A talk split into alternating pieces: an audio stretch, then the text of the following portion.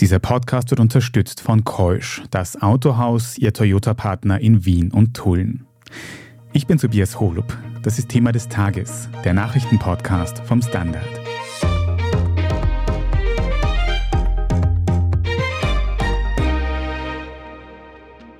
Welche Verbindung gibt es zwischen dem Fußballclub Rapid, dem Wiener Bürgermeistersessel und der feindlichen Übernahme einer Milliardenstiftung? Einen Mann, der bei all dem seine Finger im Spiel haben soll. Michael Theuner, der österreichische Investor, der neben besten Kontakten in die Wirtschaftswelt auch mit der Wiener Politik- und Medienbranche in regem Kontakt steht, wie aktuelle Ermittlungen zeigen. Es ist eine komplizierte Geschichte, aber andererseits ist es auch sehr einfach, weil es zeigt, dass persönliche Beziehungen und wirtschaftliche Interessen womöglich stark beeinflussen, was in zwei der größten Tageszeitungen Österreichs steht. Wir sprechen heute darüber, wie Theuner demnach die SPÖ, Zitat, auf Linie bringen wollte und was er in Chats an die Medienmogule Eva und Christoph Dichern schrieb. Fabian Schmid, du bist leitender Redakteur investigativ beim Standard und in der neuesten Recherche von dir und deinen KollegInnen geht es um sehr vieles. Es geht um Fußball, es geht um Milliardendeals in der Wirtschaft und es geht um politische Intrigen. Und mittendrin steht ein Mann, ein Name, nämlich Michael Theuner. Ich weiß so viel, das ist ein Wiener Investor, aber was hat der für einen Hintergrund? Erzähl ein bisschen was von ihm. Ja, also Michael Theuner ist insofern ein besonderer Unternehmer, als er wirklich ein sehr breites Portfolio hat. Also er ist zum Beispiel an der Warta AG beteiligt, die gehört zu seiner Montana Group. Warta sind die, die Batterien. Er ist aber genauso im Immobiliengeschäft tätig. Bekannt ist da zum Beispiel eben das Projekt am Heumarkt, über das wir noch reden werden. Er ist beteiligt an verschiedenen anderen Industrieunternehmen. Also von dem her jemand, der wirklich sehr breit aufgestellt ist. Und wo wahrscheinlich recht viel Geld im Spiel ist, nehme ich an. Ja, also laut diversen Berechnungen wie der Forbes-Liste schlägt Michael Theuner jenseits der 1 Milliarden Grenze auf.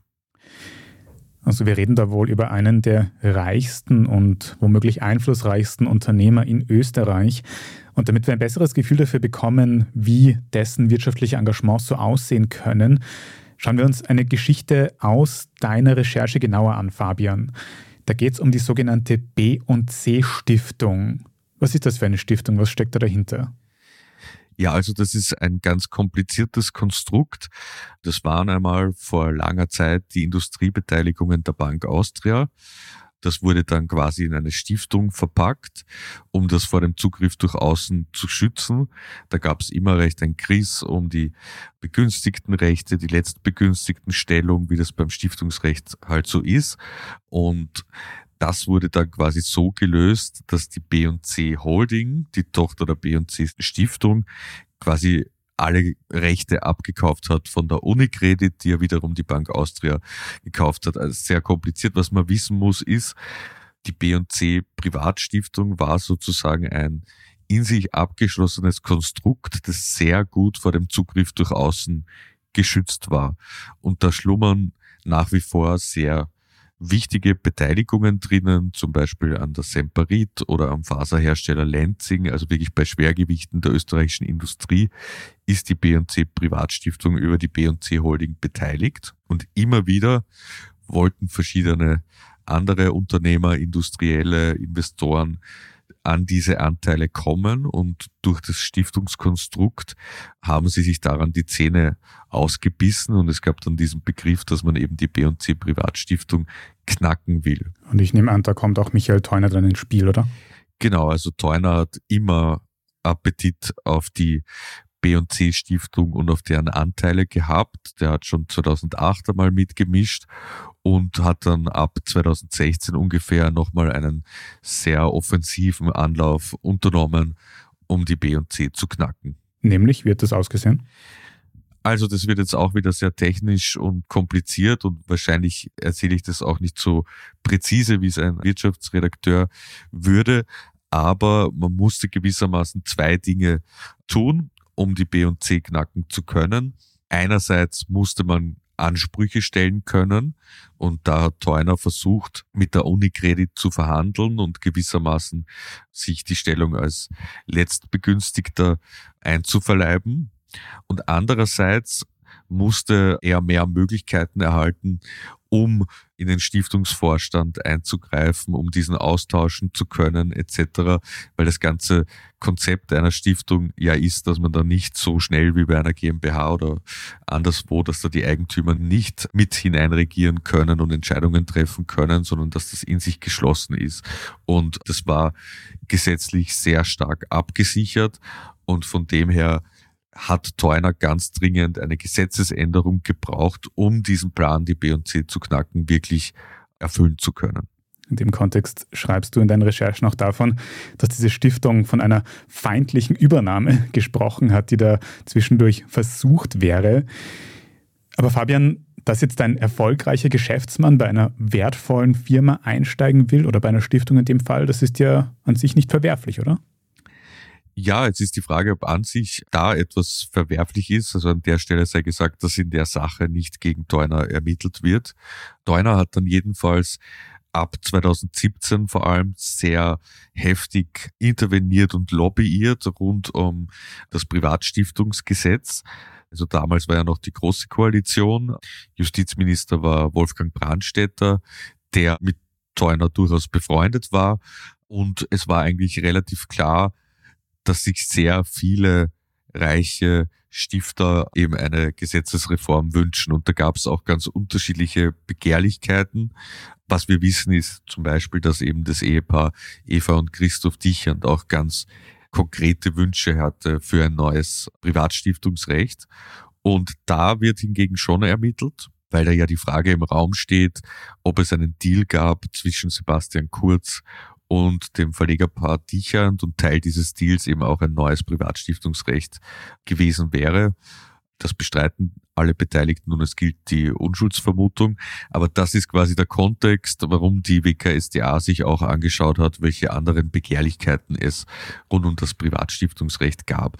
Und im Fall von Teuner und der B&C Stiftung war eben ein besonderes Anliegen, dass man die als Eigentümer beziehungsweise mit letztbegünstigten Stellung den Stiftungsvorstand austauschen kann und dort eben Vertrauensleute hineinsetzen kann. Und dafür hat Teuner sehr heftig lobbyiert. Einerseits bei Brandstätter direkt, dem hat er zum Beispiel einen fixfertigen Gesetzesentwurf auf dessen private E-Mail-Adresse geschickt und andererseits über Abgeordnete der SPÖ, die im Justizausschuss waren. Da war besonders mit dem damaligen Abgeordneten Peter Wittmann, der auch Anwalt war, die Kommunikation sehr intensiv und die Zusammenarbeit scheint sehr eng gewesen zu sein. Aber ich glaube, da hat es dann auch recht spannende Chatnachrichten und E-Mails gegeben, die im Zuge dieser Ermittlungen jetzt öffentlich geworden sind, oder? Ja, also es zeigt eben schon mehrere Dinge auf, die durchaus hinterfragenswert sind. Also einerseits schreibt Teuner zum Beispiel einen Berater, dass ihm der SPÖ-Abgeordnete Wittmann gewissermaßen zugesagt habe, er werde Jarolim auf Linie bringen. Das heißt, das ist schon ein bisschen merkwürdig, warum ein Abgeordneter einem Milliardär schreibt, er bringt einen Kollegen auf dessen Linie. Es gab Besprechungen zum Privatstiftungsrecht, wo diese beiden SPÖ-Abgeordneten teilgenommen haben. Die Abgeordneten scheinen auch Teuner beziehungsweise dessen Beraterstab immer wieder über den Stand der Verhandlungen involviert zu haben. Also das wirkt schon ein bisschen eng, ein bisschen zu eng vielleicht.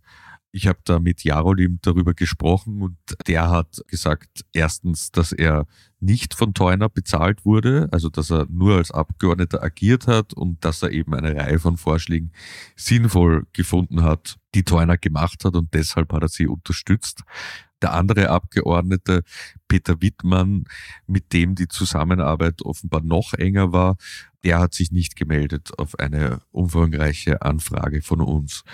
Ja, und der zweite Part war dann gewissermaßen Justizminister Wolfgang Brandstätter.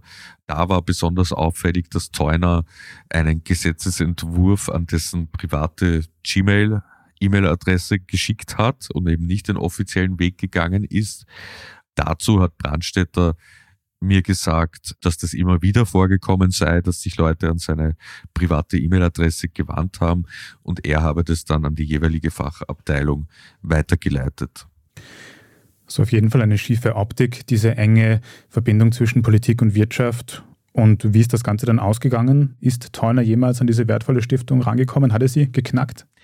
Nein, er hat sie nicht geknackt und es gab bis heute keine Reform des Privatstiftungsrechts. Es ist auch keine geplant, hat Justizministerin Alma Sadic vor ein paar Monaten festgehalten. Aber wir waren jetzt gewissermaßen in Phase 1 des Knackens und es gab dann die Phase 2, die ungefähr auch dann ab 2017 bis 2018 spielt. Und da hat Teuner dann versucht, ein Konsortium mit anderen Industriellen und Unternehmern aufzustellen, um gemeinsam noch einmal das Projekt Knacken zu versuchen. Und da war Christoph Dichand dabei, der Herausgeber der Kronenzeitung. Und da gibt es auch einige sehr interessante E-Mails, die zwischen Teuner, Christoph Dichand und Eva Dichand hin und her geschickt wurden. Und da geht es auch um das Heumarktprojekt, für das Michael Theuner wohl einer breiten Öffentlichkeit bekannt ist.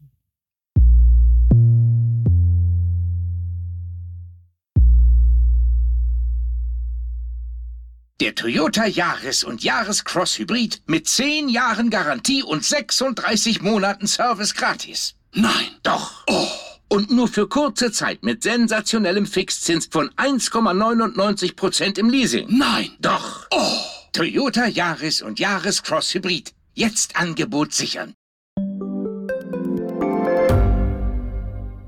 Standard-Podcasts gibt es ja wirklich schon zu jedem Thema. Also fast jedem. True Crime. Thema des Tages. Lohnt sich das? Inside Austria. Serienreif. Besser Leben. Rätsel der Wissenschaft. Edition Zukunft. Und, und, und. Aber nicht jeder hat die Zeit, das alles zu hören. Und manchmal möchte man sich einfach nur ein paar Minuten beschallen lassen. Ich bin Scholt Wilhelm. Und ich bin Margit Ehrenhöfer. Ab sofort bringen wir auch Highlights unserer Podcasts. Für zwischendurch, wenn mal weniger Zeit ist. Diese kurzen Ausschnitte nennen wir Shorts. So wie eine kurze Hose. Oder eine kurze Geschichte. Okay.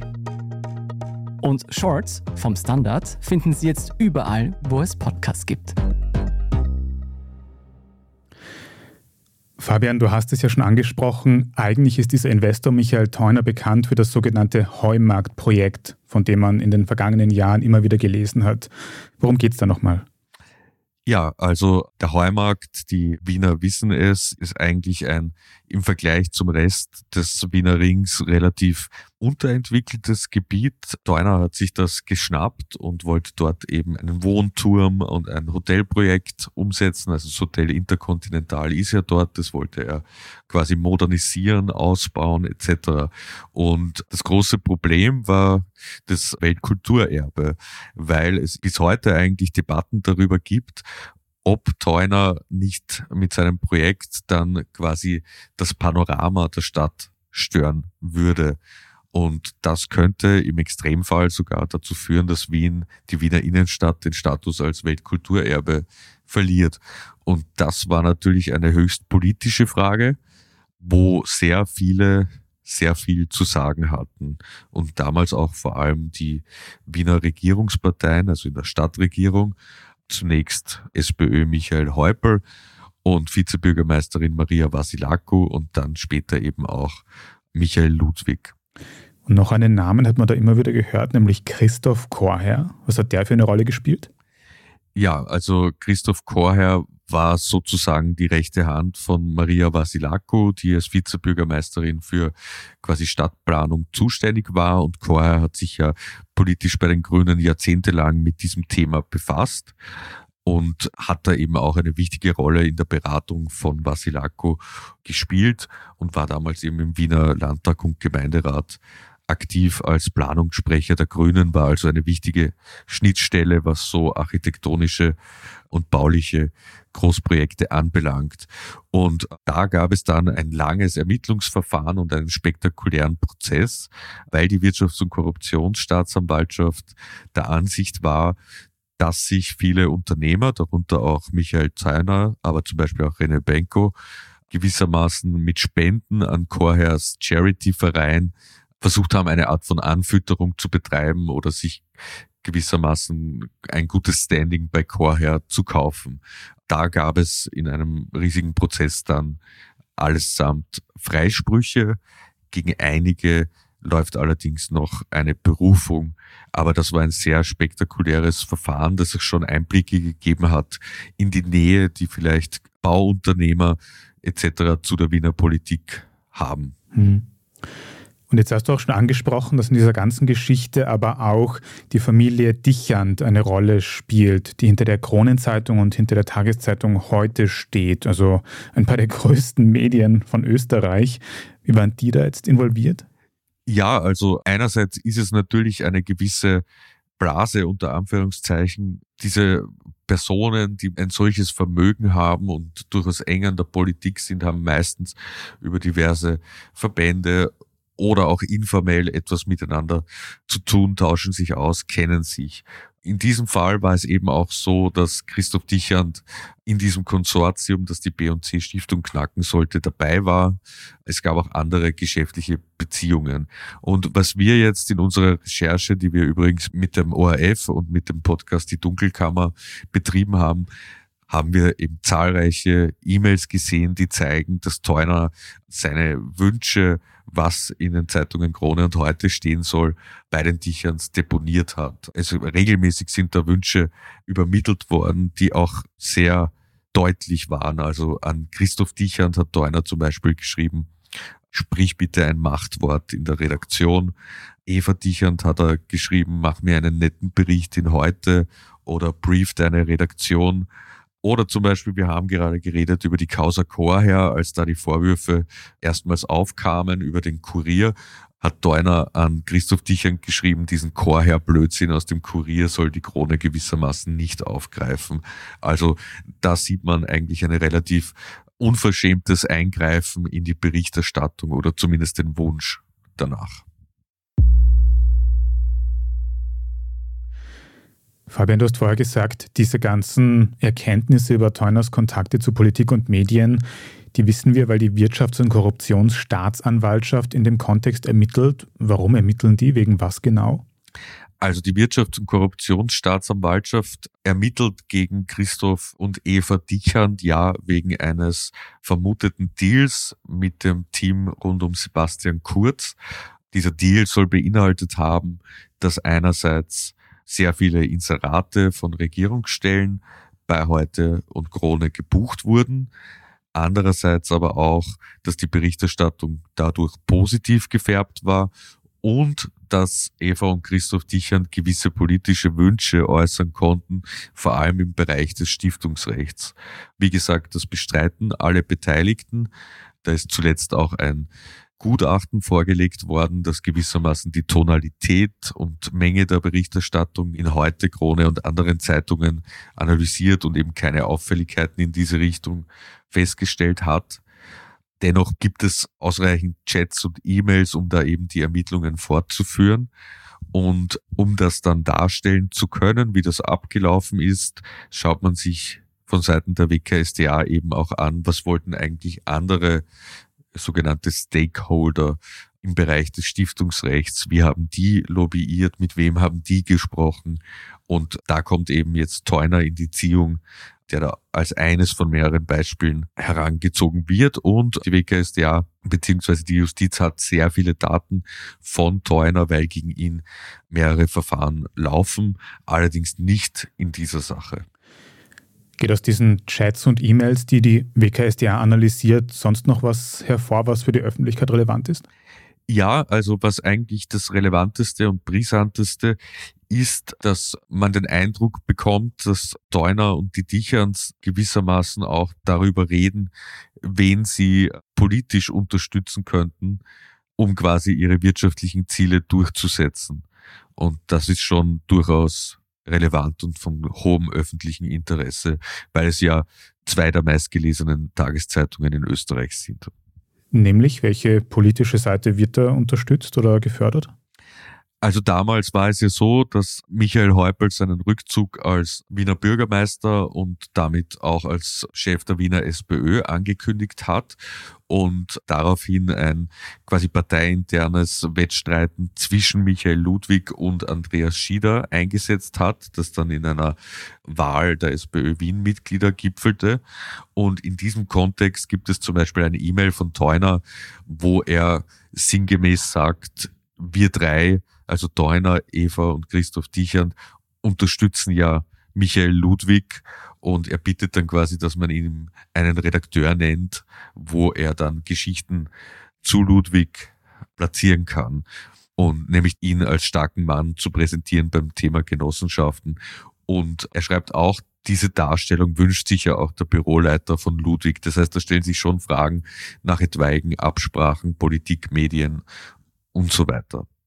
Das heißt, was da im Raum steht, ist, dass zwei der wichtigsten Medienleute von Österreich und einer der erfolgreichsten Unternehmer in Österreich sich ausgemacht hätten, wer an die Spitze der Stadt Wien kommt am Ende des Tages, oder wie? Also das steht zumindest im Raum oder diese Frage wird zumindest aufgeworfen. Man kann es natürlich nie letztlich sagen. Es war Michael Ludwig von vielen eben der favorisierte Kandidat gegenüber Andreas Schieder. Aber man hat schon gemerkt auch, dass der Boulevard jetzt nichts gegen Michael Ludwig als Sieger hätte, formulieren wir es mal so. Eva Dichand hat auch in einer Anfragebeantwortung an uns geschrieben, dass sie Michael Ludwig ganz klar für den besseren Kandidaten hielt und dass sie das ja nicht begründen müsse.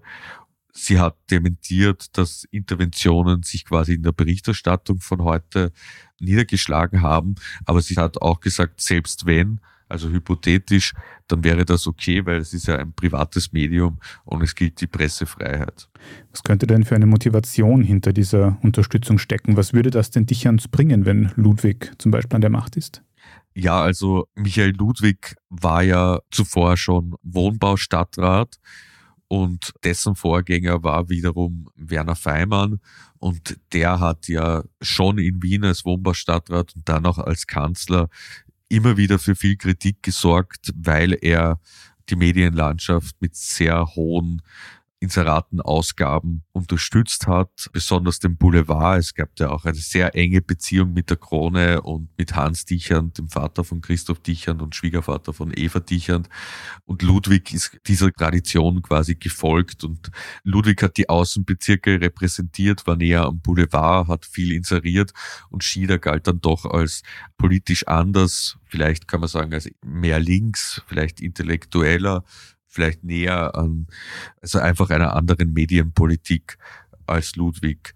Und dazu kamen dann natürlich noch die ganzen quasi wohnpolitischen Sachen, die auch für Theuner relevant waren. Fabian, einen letzten Puzzlestein in dieser sehr komplizierten Geschichte brauchen wir noch, nämlich weil du in deinen Recherchen auch schreibst vom Fußballclub Rapid Wien. Wie spielt denn das jetzt noch mit diesen ganzen anderen Aspekten zusammen? Ja, also Theuner war oder ist ein riesiger Rapid-Fan. Seine Unternehmen sponsern auch teilweise die Jugendarbeit von Rapid oder Rapid etc. Und Theuner hat sich dann 2018, glaube ich, war das zum Ziel gesetzt, dass er Präsident wird von Rapid. Und auch da sehen wir in diesen E-Mails, dass das quasi, dass er da einfach nonchalant die beiden Dicherns jeweils einzeln fragt, ob sie ihn unterstützen bei diesem Ziel. Und Christoph Dichern vermittelt ihm dann einen Sportreporter und Eva Dichern fragt quasi nach, willst du das werden? Okay. Und auch da sieht man eben, wie diese persönlichen Beziehungen genutzt werden, um vielleicht aufzusteigen in ein sehr prestigeträchtiges Amt eines Vereins mit sehr, sehr vielen Fans in Österreich. Also man kann schon hinterfragen, ich meine, du hast jetzt gesagt, es ist eine komplizierte Geschichte und es ist auf jeden Fall, wenn man jede Windung nehmen will, eine sehr komplexe Angelegenheit, aber andererseits ist es auch sehr einfach, weil es einfach zeigt, dass persönliche Beziehungen und wirtschaftliche Interessen womöglich stark beeinflussen, was in zwei der größten Tageszeitungen Österreichs steht.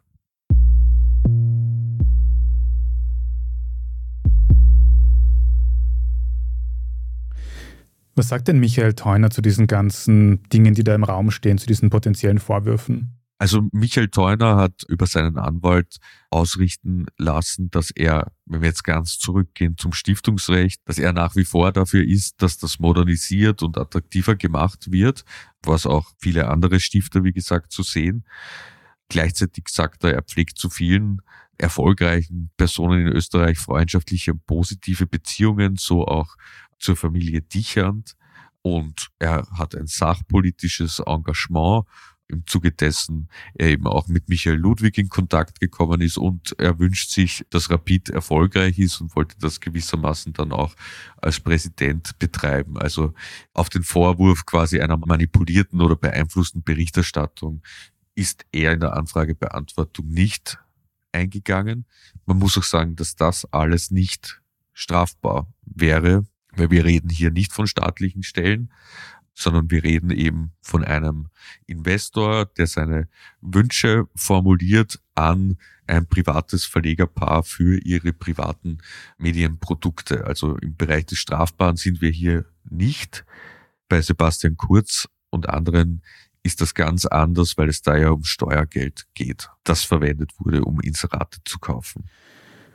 Du hast gesagt, dass Michael Theuner auch Kontakt gehabt hat, einem ehemaligen Justizminister und mit Nationalratsabgeordneten. Ist doch da alles mit rechten Dingen zugegangen? Also das ist sehr schwer zu beantworten. Man müsste gewissermaßen zeigen, dass die beiden SPÖ-Abgeordneten Sachen unterstützt haben, die im Widerspruch zu ihrem politischen Amt stehen. Also wenn sie wie Jarolim sagen, sie fanden die Vorschläge auch aus einer sozialdemokratischen Perspektive vernünftig und haben sie deshalb unterstützt, dann ist es sehr schwierig, da strafrechtlich vorzugehen oder es ist auch womöglich nicht angebracht, weil ja Lobbying und solche Kontakte auch im Rahmen des Legalen sind. Und bei Brandstätter ist es auch so, dass es jetzt nicht strafrechtlich relevant ist, ob er etwas auf seine private E-Mail-Adresse bekommt oder auf seine offizielle. Es ist natürlich immer die Frage nach dem ethischen Hintergrund von all dem, weil wir beide uns wahrscheinlich nicht so einfach Gehör verschaffen könnten, wenn wir ein bestimmtes Gesetzesanliegen hätten, weil wir wahrscheinlich nicht die private E-Mail-Adresse kennen würden von Ministern und dann die Kutzbe hätten, uns dorthin zu wenden. Also das ist mehr eine demokratiepolitische als eine strafrechtliche Frage. Und dasselbe gilt auch für die Einflussnahme auf Medien. Dichand hat schon recht, dass sie ihre Blattlinie bei der Heute so gestalten kann, wie sie möchte. Gleichzeitig ist halt die Frage, ob man das nicht, also es ist eigentlich klar, dass man das transparent machen müsste, wenn eben andere Motive als regulärer Journalismus hinter bestimmten Berichten stehen. Und wenn man mit jemandem befreundet ist oder wenn man gemeinsame wirtschaftliche Interessen hat und deshalb eine andere Berichterstattung bringt, als man sie ohne diese Einflüsse gebracht hätte, dann täuscht man seine eigenen Leserinnen und Leser. Fassen wir zusammen, was wir heute über den Unternehmer Michael Theuner gelernt haben. Es geht da nicht unbedingt um strafrechtliche Belange, aber man sieht auf jeden Fall, dass man mit viel Geld in Österreich und gerade in Wien so einiges erreichen kann, von Medien bis hin zur Politik. Danke für deine Recherchen dazu und dass du heute im Podcast warst, Fabian Schmidt. Vielen Dank, gern.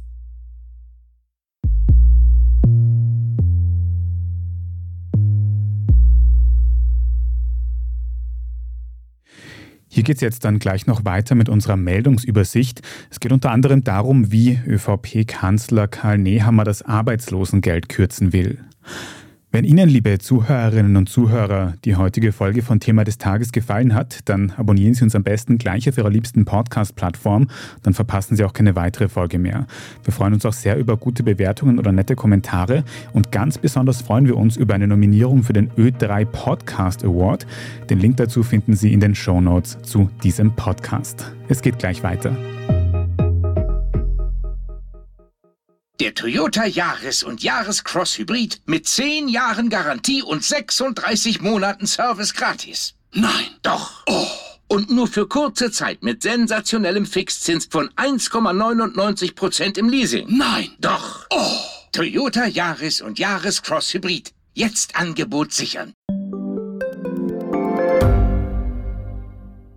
Gibt es außerirdisches Leben? Haben Tiere ein Bewusstsein? Können wir durch die Zeit reisen? Es gibt so viele große Fragen, die uns Menschen seit Jahrtausenden beschäftigen. Aber erst jetzt kann die Wissenschaft Antworten darauf liefern. Oder neue Rätsel entdecken. Ich bin Tanja Traxler. Und ich bin David Rennert. Im Standard-Podcast Rätsel der Wissenschaft gehen wir großen Fragen der Menschheit auf die Spur. Wir fragen Wissenschaftlerinnen, was in schwarzen Löchern passiert. Wo die Aliens bleiben. Und die Fusionskraftwerke. Und wo die Mathematik an ihre Grenzen stößt. Rätsel der Wissenschaft. Jeden Mittwoch eine neue Folge. Überall, wo es Podcasts gibt.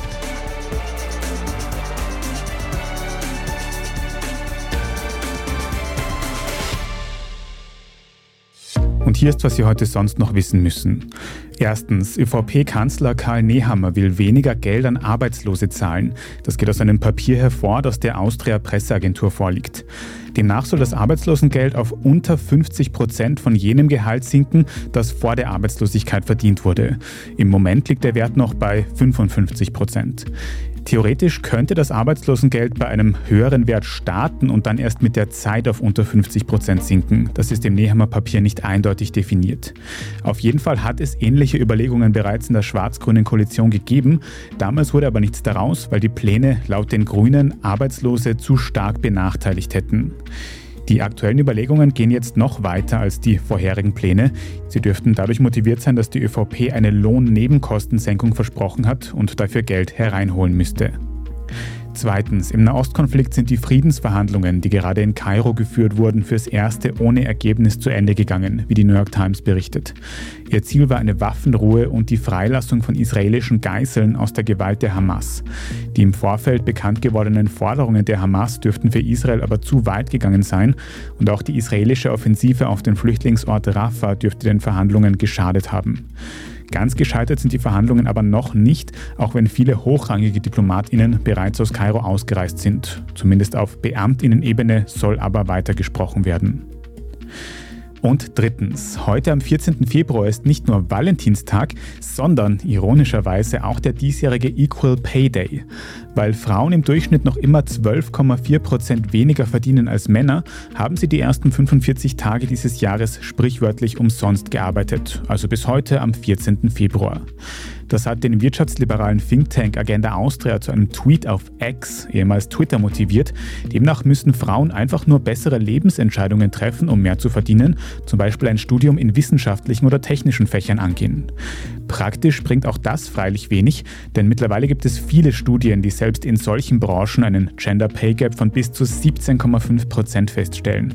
Das gilt auch für studierte Frauen bis hin zum Masterabschluss. Anstatt Blumen oder Schokolade zu verschenken, kann man den diesjährigen 14. Februar also umso mehr nutzen, um darüber nachzudenken, warum es noch immer einen Gender Pay Gap gibt. Input und Hintergründe dafür finden Sie auf unserer Website der Standard.at und dort können Sie auch alles weitere zum aktuellen Weltgeschehen nachlesen. Glauben Sie eigentlich, dass es Geschlechterdiskriminierung auch in der Tierwelt gibt? Möglich wäre es zum Beispiel bei Raben, denn die sind um einiges schlauer, als man denkt, vor allem was die soziale Intelligenz angeht. Unser Wissenschaftspodcast Rätsel der Wissenschaft schaut sich in der aktuellen Folge an, wie schlau Raben wirklich sind. Und Spoiler, auch Raben tun vieles für den eigenen Vorteil, auch wenn es ihren Artgenossen schadet. Rätsel der Wissenschaft finden Sie überall, wo es Podcasts gibt. Falls Sie Feedback oder Anregungen für uns haben, dann schicken Sie gerne eine Mail an podcast.derstandard.at. Und wenn Sie unsere journalistische Arbeit unterstützen möchten, dann geht das, indem Sie ein Standard-Abo abschließen. Mehr Infos dazu auf abo.derstandard.at. Wie gesagt, freuen wir uns auch sehr über eine Nominierung für den Ö3 Podcast Award. Vielen Dank dafür. Mein Name ist Tobias Holub. Vielen Dank fürs Zuhören und bis zum nächsten Mal.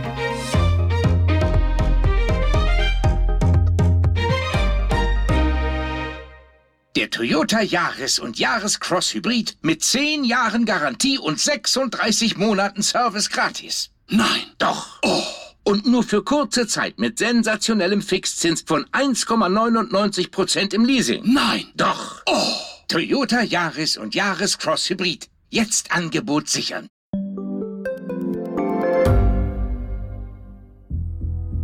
Was ich nicht nachvollziehen kann, ist, warum an jedem Unrecht immer ich schuld sein soll. Ein Korruptionsskandal jagt den anderen. Österreich hat in den letzten 30 Jahren viel über Klimaschutz gesprochen, aber zu wenig getan. Die Politik verschläft die Klimakrise. Die Behörden haben alles richtig gemacht. Fehler vergisst man, statt daraus zu lernen. So sind wir nicht. So ist Österreich einfach nicht. Aber wie ist Österreich dann? Das wollen wir bei Inside Austria herausfinden. Wir blicken auf die großen österreichischen Skandale. Von Ibiza bis Ischgl. Wir wollen wissen, wer dafür in der Politik die Verantwortung trägt. Und wir schauen genau hin, wo Österreich über seine Grenzen hinaus mitmischt. Vom Wirecard-Skandal bis zum Ukraine-Krieg. Das ist Inside Austria von Standard und Spiegel. Jeden Samstag eine neue Folge, überall, wo es Podcasts gibt.